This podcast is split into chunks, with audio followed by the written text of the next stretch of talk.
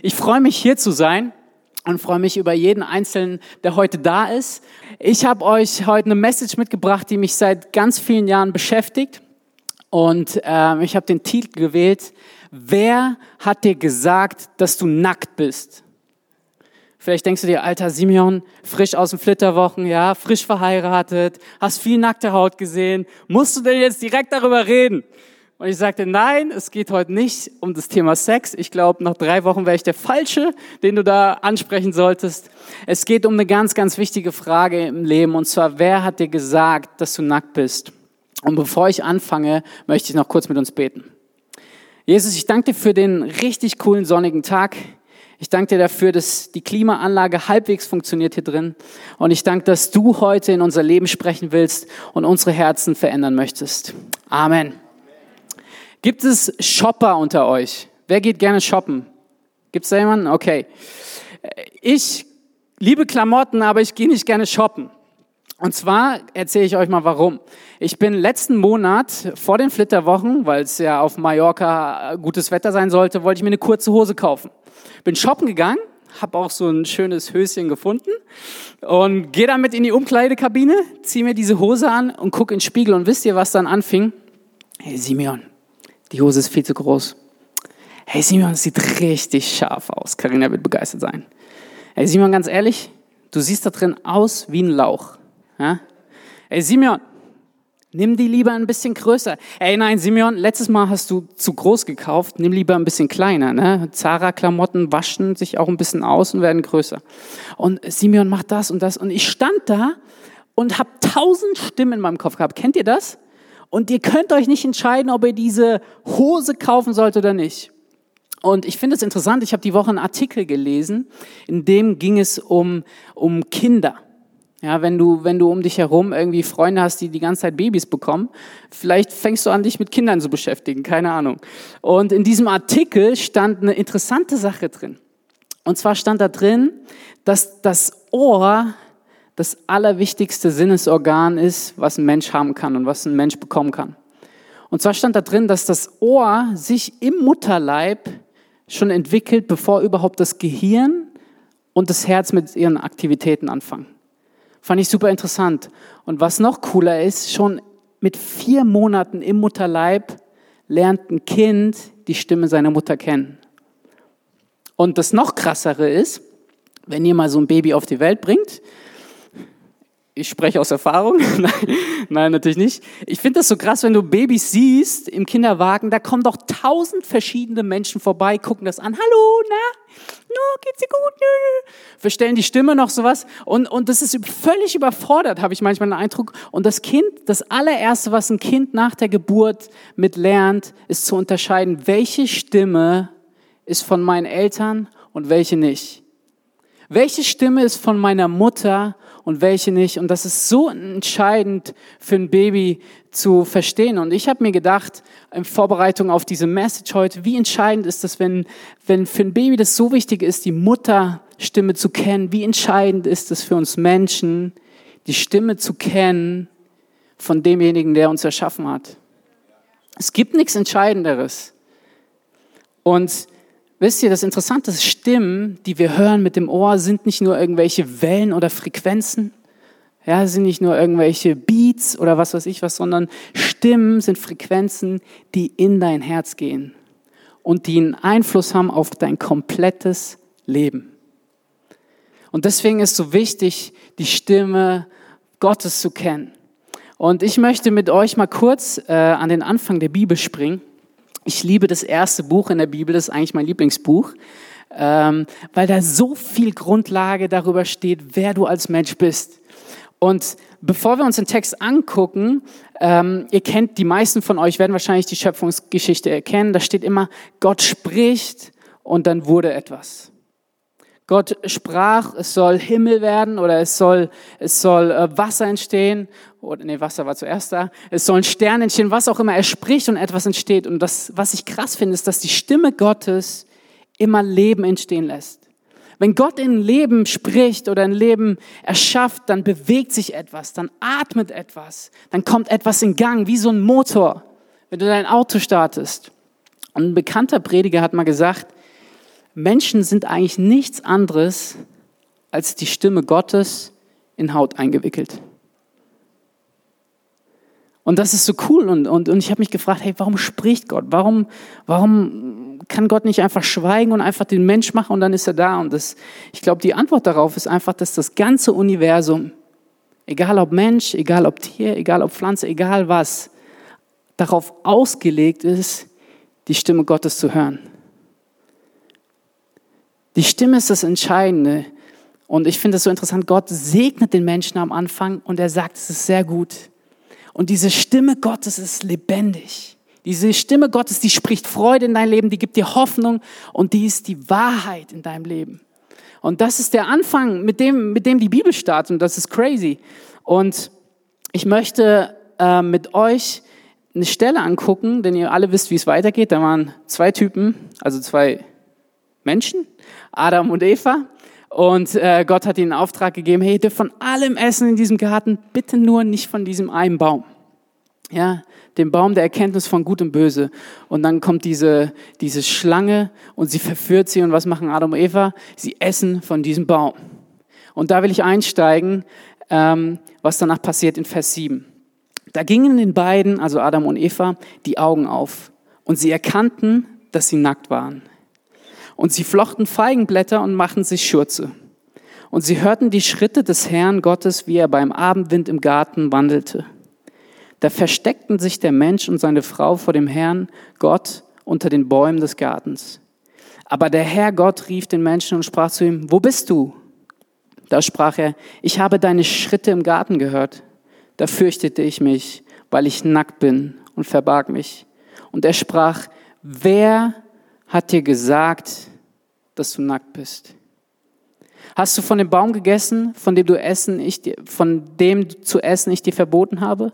Und der Mensch sprach, die Frau, die du mir zugestellt hast, sie hat mir von dem Baum gegeben. Da habe ich gegessen. Da sprach der Herr Gott zur Frau, was hast du da getan? Und die Frau sprach, die Schlange hat mich getäuscht. Da habe ich gegessen. Ich finde das Interessante, die erste Reaktion auf das, was Adam und Eva machen, oder die, die, einer der ersten Fragen ist, wer hat dir gesagt, dass du nackt bist? Und ich denke mir, Gott, was ist das für eine Frage? Was ist das eigentlich für, für eine komische Frage? Weißt du, wenn, wenn ich irgendwie der Schöpfer gewesen wäre, ich glaube, was ich gemacht hätte, gefragt, sag mal, was hast denn du da eigentlich gemacht? Hast du nicht alle Tassen im Schrank? Habe ich mich nicht deutlich genug ausgedrückt? Kennt ihr sowas von Eltern? Wenn, wenn, wenn ihr irgendwas verbrochen habt oder irgendwas gemacht habt? Ja? Was habt ihr eigentlich gemacht? Ja, du weißt doch, was ich gemacht habe. Nee, was habt ihr gemacht? Und, und die Frage ist nicht zuerst, was hast du getan, sondern die Frage, wer hat dir gesagt, dass du nackt bist? Was meint eigentlich Gott damit? Und das Entscheidende ist, er fragt eigentlich, welcher anderen Stimme hast du erlaubt, in deinem Leben zu reden? Welcher anderen Stimme hast du erlaubt, dich zu definieren? Wer hat dir gesagt, dass du nackt bist? Wer hat dir gesagt, dass du Angst haben musst? Wer hat dir gesagt, dass du Scham fühlen musst? Und Gott wusste ganz genau, er war das nicht. Denn er ist der Gott, der Leben schenkt. Gott ist nie ein Gott, der will, dass du Angst hast. Gott ist auch kein Gott, der will, dass du dich vor ihm versteckst, dass du dich klein machst, dass du dich irgendwie schämst. Wer hat dir gesagt, dass du nackt bist? Wisst ihr, und ich finde es so krass, dass ab diesem Moment in der ganzen Menschheitsgeschichte bis heute das erste Mal eine zweite Stimme in das Leben des Menschen kommt. Und das ist eine Stimme, die zerstört. Das ist eine Stimme, die Identität in Frage stellt. Und das Krasse ist, in Form von einer Schlange überzeugte der Satan den Menschen zu glauben, dass er nicht das ist, was er längst schon war. Der Satan sagt, hey, du wirst wie Gott werden. Und das Krasse ist, Gott hat vorher noch gesagt, hey, ich habe dich geschaffen als mein Ebenbild. Wer hat dir gesagt, dass du nackt bist? Wer hat dir gesagt, dass du das nicht bist? Und ich glaube, das ist ein Problem, das wir Menschen bis heute glauben. Wir glauben, dass dass diese Stimme, diese andere Stimme, die sagt, hey, du bist nicht gut genug. So wie du bist, ah, du musst noch ein bisschen besser werden oder du musst anders werden, um so zu sein, dass Gott zufrieden mit dir ist. Und ich glaube, diese Lüge ist so tief in uns drin und ähm, ich glaube, wir müssen lernen, diese Lüge abzulegen. Denn ich habe vorhin schon gesagt, wenn du dein Leben lebst und dieser Glaub Stimme Glauben schenkst, dann hat das Einfluss auf dein ganzes Leben. Ich will dir sagen, warum. Das hat Einfluss darauf, wer du bist, wie du dich siehst. Das hat ein, ein Einfluss darauf, welche Entscheidung du triffst, wie du Entscheidungen triffst. Das hat Einfluss auf deine Beziehung. Das hat Einfluss auf dein komplettes Outcome deines Lebens. Deswegen ist die entscheidende Frage heute Morgen, wer hat dir gesagt, dass du nackt bist? Und damit möchte ich mit euch drüber nachdenken. In der Forschung ist es richtig crazy. Ähm, in den ersten sieben Lebensjahren ist es so, dass Kinder ungefiltert eigentlich das aufnehmen, was man ihnen sagt. Das heißt, wenn du, wenn du einem Kind sagst, hey, du bist cool, du, du hast eine Energie, du bist positiv, dann freut sich das Kind voll. Aber genauso ungefiltert nimmt das Kind auf, hey, du kannst nichts. Du schaffst nichts. Hey, lass die Finger davon. Uh, uh, uh. Wir waren gestern in König der Löwen. Hat jemand König der Löwen gesehen?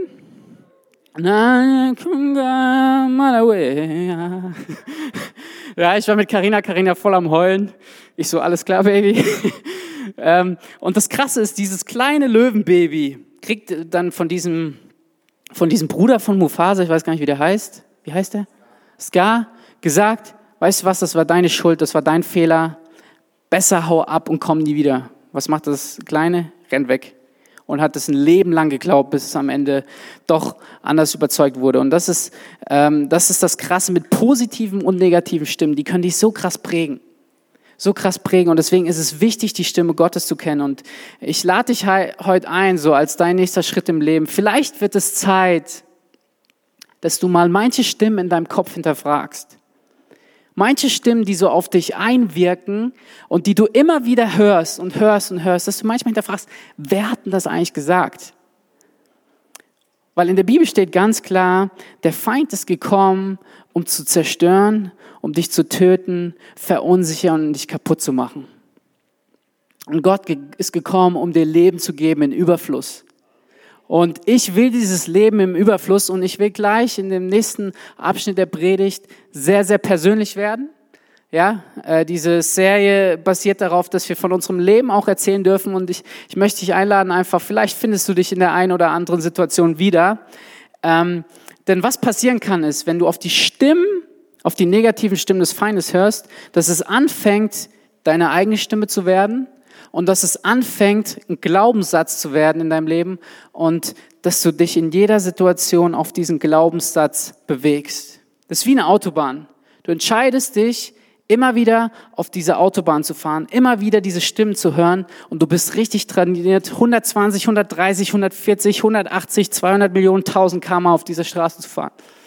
Und ich möchte mit euch fünf Lebenslügen angucken, die mich in den letzten 27 Jahren, okay, nicht ganz 27 Jahren, aber in vielen Jahren beschäftigt haben und die ich mit der Zeit mehr und mehr aufgedeckt habe. Seid ihr bereit dafür? Ihr habt heute schon so viel gehört, ich weiß, aber jetzt wird's spannend. Die erste Lebenslüge, die ich geglaubt hatte, es ist wichtig, was andere von mir denken. Vielleicht erinnerst du dich früher an deine Schulzeit. Da gab es manchmal so richtig bescheuerte Fragen. Ne? Fragen, wo du, die eigentlich jeder weiß, die der Lehrer stellt. Aber die Gefahr, dass wenn du es doch falsch sagst, der ganze Raum am Lachen ist. Kennt ihr diese Fragen? Und ich war so ein Typ, wenn der Lehrer diese Frage gestellt hat, ich dachte in mir, da wurde es so unruhig, so, ja, es geht um mündliche Noten, ich will mich melden, komm. Und dann habe ich gedacht, warte mal, die Frage ist so einfach. Was ist, wenn meine Antwort falsch ist. Da lacht mich doch jeder aus. Kennt ihr solche Situationen? Und du machst dir den Kopf, was könnten die Leute von mir denken? Oder selber in der Church, selbst in der Church. Was, wie könnten Leute von meiner Predigt denken? Wie könnten, wie könnten Leute hergestimmt sein und sagen, oh, das war kacke, das war langweilig. Du machst dir so viel Gedanken, wie Leute reagieren könnten auf das, was du tust. Und wie erkennst du, dass du dieser Lüge Glauben in deinem Leben geschenkt hast, ist folgendermaßen. Du investierst ganz, ganz viel Kraft darin, interessant zu sein, witzig zu sein, gut auszusehen, so zu reden, wie es sich gehört und vergleichst dich die ganze Zeit. Wenn du das bei dir merkst, dann weißt du, dass du diese Stimme in deinem Leben, in dieser Stimme Glauben geschenkt hast. Und äh, lebst von Anerkennung zu Anerkennung, versuchst dich irgendwie so über Wasser zu halten. Lee Cray ist ein äh, ganz bekannter christlicher amerikanischer Rapper. Der hat mal gesagt, if you live for people's acceptance, you will die from their rejection. Wenn du für die Anerkennung von anderen lebst, dann wirst du durch die anderen Menschen sterben, weil sie dich ablehnen werden. Und wenn dein Ziel ist im Leben, ein Leben zu führen, wo du gut dastehst, wo du gut anerkannt wirst von anderen, dann lass mich dir sagen, dieses Leben wird immer unter deinem maximalen Potenzial sein, weil du immer nur eine Kopie sein wirst und kein Original. Wisst ihr, diese Lebenslüge habe ich so lange in meinem Leben geglaubt. Ihr wisst gar nicht, über was ich mir alles den Kopf zerbrochen habe. Über so viele Sachen. Karina hat manchmal gesagt, alter Junge, was, was ist in deinem Hirn los? Ja, aber das war so tief in mir drin und die Wahrheit ist, das Entscheidende ist nicht, was Menschen von dir denken, das Entscheidende ist, was Gott über dich denkt. Wisst ihr, das ist so, so wichtig. Weil Gott liebt nicht deine Leistung. Gott liebt nicht dein 1,8 Abi. Gott liebt dich, weil er dich geschaffen hat. So, wer hat dir gesagt, dass es wichtig ist, anderen zu gefallen? Zweite Lebenslüge. Kontrolle ist besser als Vertrauen. Diese Lüge habe ich lange ähm, geglaubt. Es war eine Geschichte, die will ich euch erzählen. Und zwar, äh, man kommt ja irgendwann so ins Teenie-Alter so 13, 14, 15, ihr wisst, was ich meine, ja. Alles andere ist unterinteressant außer Mädels. Und es war auch für mich so. Und ich habe äh, damals eine Freundin gehabt und es war, es war jetzt keine Standard-Teenie-Beziehung, ja, über ICQ oder über was weiß ich was und dann bist du einen Monat zusammen, bist auseinander. Es ging schon eineinhalb Jahre. Und wir hatten echt eine gute Zeit, es war richtig cool. Und irgendwann habe ich zufällig rausgefunden, dass sie mich am Anfang in den eineinhalb Jahren betrogen hat. Mit einem Typen auf einer anderen Party. Und das, Cray, das Verrückte daran ist, dass ab diesem Moment diese Stimme zu mir gesprochen hat, Kontrolle ist besser als Vertrauen. Wisst ihr, ich habe diese Erfahrung, diese Stimme mitgenommen in meine komplett anderen, was weiß ich, wie viele Jahre, die letzten zehn Jahre. Und das Krasse ist, das hat sich auf Karina ausgewirkt. Weil sobald Karina mal, wir hatten eine Fernbeziehung, gesagt hat, hey, ich gehe heute Abend noch was trinken mit ein paar Kumpels, war meine Reaktion, ah, mit ein paar Kumpels, so, okay. Äh, wer ist denn da dabei? Ja, Freundin, ein paar Freunde. Ich so, also auch Männer? Okay. Ähm, kannst du einfach mal schreiben, wie es so ist? So, also kannst du mal dein Handy anlassen und dann irgendwann, hey, aber ihr, ihr trinkt doch nicht zu viel, oder? Weil, also, es könnte ja, ihr trinkt nicht zu viel, oder? Das macht man einfach nicht. So, ne? Und das hat sich so, und das, das Problem war, das hat sich voll gefuchst. Natürlich hat sich das gefuchst. Wisst ihr, und, und diese Stimme hat in mir bewirkt, dass ich sauer wurde, dass ich eifersüchtig wurde, dass ich, dass ich mich zurückgezogen habe, dass ich mich so isoliert habe. Und das Krasse ist, wenn, wenn man dieser Stimme Glauben schenkt, dann zerstört das nicht nur deine Beziehung, sondern es zerstört am meisten dich selbst. Wisst ihr, das, das Krasse ist, wer hat dir gesagt, dass Kontrolle ist, besser ist als Vertrauen? War das Gott? Das war niemals Gott. Denn Gott liebt Beziehung. Deswegen bauen wir Kirche. Gott liebt Beziehung, weil im Kontext von Beziehung so viel Freude entsteht, so viel Spaß und so viel Heilung. Und es ist vielleicht an der Zeit, wenn du merkst, hey, du kennst das, du kontrollierst gerne, Du, du gehst auf Nummer sicher und du hast dein Herz eingeschlossen und den Schlüssel ganz, ganz, ganz weit weg in den Ozean geschmissen. Dann ist es Zeit vielleicht heute Morgen und dann möchte ich dich ermutigen, dass du sagst, hey, wer hat mir gesagt das? Wer hat mir gesagt? Seid ihr bereit für Lebenslüge Nummer drei? Okay. Oh, die saß tief bei mir. Du hast allen Grund, Angst zu haben und dir Sorgen zu machen, denn du schaffst es eh nicht. Ich habe vor drei Jahren das erste Staatsexamen gemacht und ich habe jeden Tag acht Stunden gelernt. Ich war richtig work hard, play hard so ne? ähm, unterwegs und ähm, ich habe ich hab mehr darüber nachgedacht, durchzufallen, als zu bestehen. Und ich habe Karina angerufen, mal abends so, und sie hat gefragt, wie lief's? Und Karina, ich habe so viel Schiss, dass ich durchfalle. Ich hatte so Existenzängste. Was ist, wenn ich das Staatsexamen nicht packe?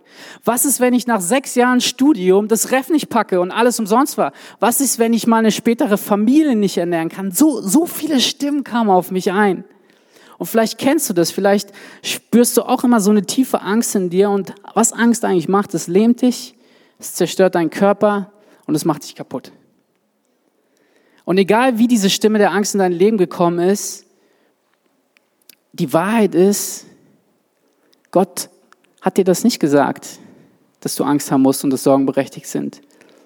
Ich finde das so krass, dass äh, Gott Josua so ermutigt und sagt, so dem Nachfolger von diesem riesigen Mose, so, hey, sei mutig und entschlossen. Hab keine Angst. Mach dir keine Sorgen, denn ich, dein Gott, und das ist alles, was du brauchst, bin mit dir. So, ne? Und Deswegen ist die Frage, wer hat dir gesagt, dass du Angst haben sollst und dass deine Sorgen berechtigt sind? Wer hat dir das gesagt?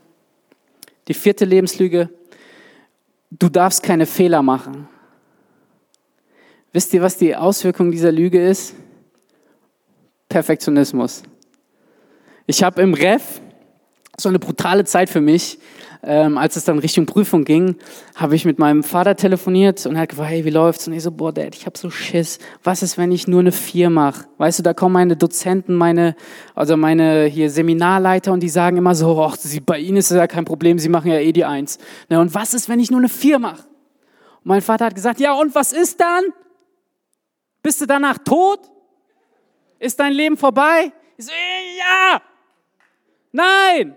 Ich bete dafür, dass du keine Eins, keine Zwei und keine Drei machst. Ich habe am Ende eine 1,5 gemacht. Aber wisst ihr, das Krasse ist, ich war so davon geprägt, hey, du darfst nicht versagen. Du darfst keine Fehler machen.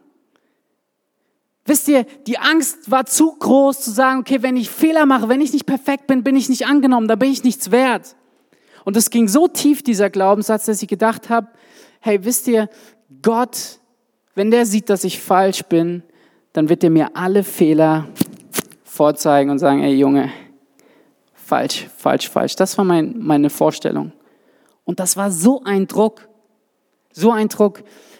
Ich habe das gemerkt, dass das völliger Humbug ist, als ich mit, ich weiß auch nicht, irgendwie, Karina, bist du immer dabei, keine Ahnung warum, ähm, als wir ähm, essen gehen waren mit ihren Eltern. Wir waren so Windbeutel essen in so einem bayerischen Café, das ist so fett und so, ne? Also so richtig mit Eis gefüllt.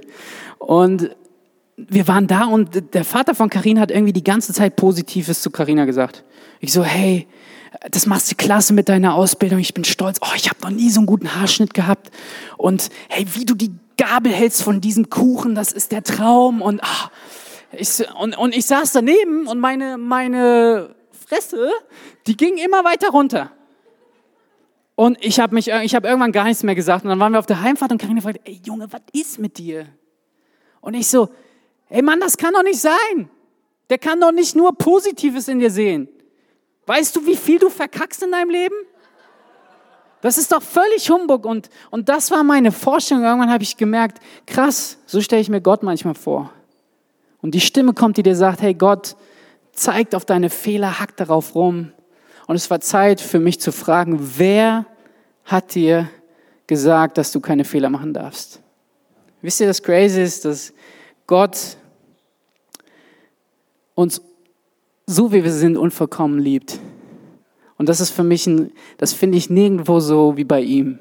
Bei keinem Menschen, nirgendwo in dieser Welt. Dass Gott uns unvollkommen liebt und dass er uns vergibt und dass wir so sein können mit unseren Macken und Fehlern, wie wir sind. Wer hat dir gesagt, dass du keine Fehler machen darfst? Letzte Lebenslüge, die vielleicht auch manche von euch betreffen wird, ist, du darfst dir nichts gönnen und nicht reich sein. Wisst ihr, wir waren jetzt in den Flitterwochen auch am Gardasee Und wir haben uns ein bisschen Budget mitgenommen. Ne? Ich komme ja aus dem Schwabenland, ich muss immer gut haushalten. Und ähm, dann haben wir eine Uhr entdeckt für Carina, ne? die war im Angebot. Und ich gesagt, ey Baby, kauf dir. Ne? Und dann war noch Pistaziencreme im Angebot oder was weiß ich was. Kauf dir. Und es war für mich überhaupt kein Thema, wenn Carina eigentlich unser Limit angekratzt hat oder darüber hinausgegangen ist. Es war für mich kein Thema zu sagen, hey, kauf dir, gönn dir.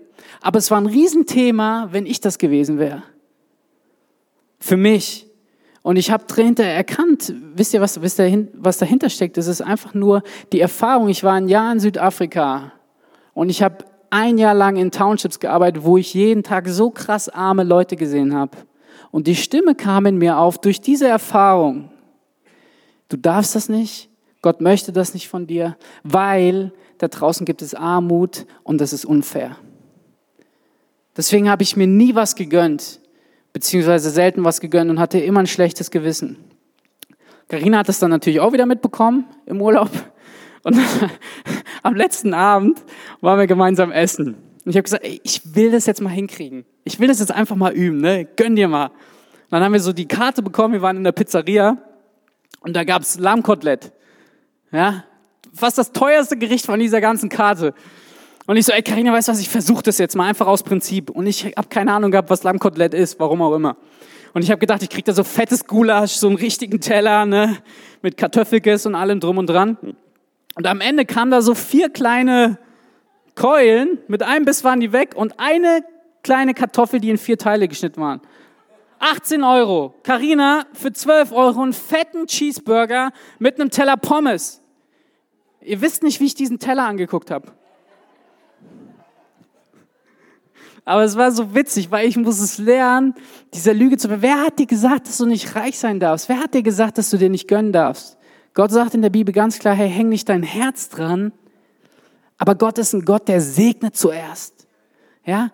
Der will, dass dein Business größer wird. Er will, dass du erfolgreich bist. Er will, dass du Geld hast und dass es dir gut geht und dass du anderen davon abgeben kannst. Aber diese Stimme, du darfst nicht, du musst geizig sein. Wer hat dir das gesagt? Wer hat dir das gesagt? Und genau, ich möchte Richtung Zielgerade kommen. Ja, ich habe viel gehört. Ähm, die große Frage ist jetzt, wie kriegen wir diese ganzen Stimmen? Ne? Stellt euch vor, ihr seid bei Zara vor dem Spiegel. Wie kriegen wir diese Stimmen zum Schweigen und erkennen, wie Gott zu uns redet? Und ich möchte dir vier kleine Praxistipps mitgeben. Das erste, was du machen kannst, ist, mache dir bewusst, wer zu dir spricht. Ja, das Entscheidende ist, sobald du dir einer Sache bewusst bist, kannst du es angehen. Wenn du dir einer Sache nicht unbewusst bist, handelst du einfach nur aus Instinkt. Aber mache dir bewusst, in dem Moment, wo diese Stimmen aufkommen, ich schaffe das nicht oder ich darf das jetzt nicht, frag dich ganz konkret, wo also wer, wer redet da zu mir? Wer redet zu mir? Das zweite ist, stell dir die Frage, woher kommt diese Stimme? Es ist immer so wichtig, an die Wurzel zu gehen, ja? Sonst wird die Pflanze wieder hochwachsen. Du reißt es raus, aber dadurch, dass du die Wurzel nicht rausgerissen hast, wächst die Pflanze wieder, so wie Löwenzahn, ja? Und die Frage ist, wo kommt das her? Und meistens hat das auch was mit deiner Kindheit zu tun. Ich bin in einer Großfamilie groß geworden mit vier Geschwistern. Da war es oft so, auch wenn das keine Absicht war von meinen Eltern, dass, dass du Beachtung bekommen hast, wenn du was gut gemacht hast. Und vielleicht ist es Zeit, dass du dir mal ein paar Kumpel schnappst, wirklich vertraute Personen oder sowas, oder sogar alleine und einfach mal überlegst, hey, wo kann die Stimme herkommen? Wo gab es in meinem Leben Situationen, wo ich angefangen habe, dieser Stimme zu glauben? Das dritte ist und vorletzte, Entscheide, ob du dieser Stimme Glauben schenkst. Wisst ihr, ich glaube, es ist super schwierig, wenn man ein Leben führt, wo man in so einer Opfermentalität lebt. Ja, wo du sagst, hey, das passiert einfach, das bin ich, das kommt von außen, dafür kann ich nichts, das ist mein Leben, that's life. Und ich glaube, das Entscheidende ist zu verstehen, du bist machtvoll. Du kannst über dein Leben entscheiden. Du kannst entscheiden, welcher Stimme du Glauben schenkst. Und der letzte Punkt ist, spreche Gottes Wahrheit über dein Leben aus. Das ist immer so wichtig, wenn du eine Lüge hast, auf der du Jahrzehnte Autobahn gefahren bist und jetzt hast du eine andere Wahrheit und das ist wie Landstraße, maximal, vielleicht 30er-Zone. Du musst lernen, darauf zu fahren. Und du musst dir immer wieder sagen, das ist die Wahrheit Gottes, auf der möchte ich bauen, auf der möchte ich fahren, auf der möchte ich mein Leben gestalten. Und ich finde das so cool in Matthäus 4, Vers 1. Ich habe leider vergessen, euch die Folie zu schicken. Shame on me. In Matthäus 4, Vers 1 steht, da trat der Versucher an ihn heran und sagte, wenn du Gottes Sohn bist, also spricht zu Jesus, so befiehl, dass aus diesen Steinen Brot wird. Jesus aber antwortete, in der Schrift heißt es, der Mensch lebt nicht vom Brot allein, sondern von jedem Wort, das aus Gottes Mund kommt. Wisst ihr, wenn, wenn diese Lügen kommen, dann mach dir bewusst, woher sie kommen. Überleg, was könnte die Wurzel sein? Entscheide dich, Gottes Autobahn zu fahren und ersetze diese Lügen mit Wahrheiten. Und ich habe unseren Trauvers mitgebracht, das stand in Zephania 3, Vers 17. Da heißt es, der Herr, euer Gott, ist stark und hilft euch. Von ganzem Herzen freut er sich über euch, weil er euch liebt. Redet er nicht länger über eure Schuld. Ja, er jubelt, wenn er an euch denkt. Wir haben den zusammen ausgesucht. Ich habe den vorgeschlagen. Wisst ihr, aus welchem Grund ich den vorgeschlagen habe? Weil ich diese Lebenslüge, diese Lebenslüge, dass, dass Gott dir nicht gönnt, dass Gott es nicht gut mit dir meint, dass Gott nicht bei dir ist, entgegentreten wollte mit dem Vers, ja, er jubelt über dich. Wisst ihr, wer hat dir gesagt, dass du nackt bist? Ich möchte euch einladen, dich einladen, mal einfach die Augen zu schließen, einfach zur Ruhe zu kommen. Ihr habt so viel gehört heute und vielleicht bist du hier und sagst, hey, auch wenn es deine persönliche Lebensstory ist, Simeon, ich finde mich in diesen Punkten genau wieder. Ich habe Stimmen in meinem Leben, die mich zerstören, die mich lebendig auffressen. Und ich möchte dir sagen, da gibt es einen Gott, der dich liebt und der dich da rausholen möchte. Gottes Wunsch für dich ist immer Freiheit und Leben. Und wenn du das heute Morgen bist, egal mit welcher Lebenslüge, dann lade ich dich ein, jetzt, während wir alle Augen geschlossen haben, deine Hand zu heben. Als Zeichen, hey, Jesus, ich möchte nicht länger diese Stimmen des Feindes glauben, sondern ich möchte dir Glauben schenken auf das, was du gesagt hast. Wenn du das bist, dann lade ich dich ein, deine Hand zu heben, dann möchte ich für dich beten. Das ist dein Moment. Es ist egal, was andere denken, es geht um dich, um Gott. Danke für eure Hände. Ich möchte mit euch zusammen beten. Jesus, ich danke dir, dass du Leben bist. Ich danke dir, dass du Kraft bist und Hoffnung und dass du uns über uns jeden Einzelnen hier jubelst. Und du siehst jeden Menschen, der seine Hand gehoben hat und siehst in sein Leben tief hinein. Du siehst tief hinein bis an den ersten Tag und bis vorher noch.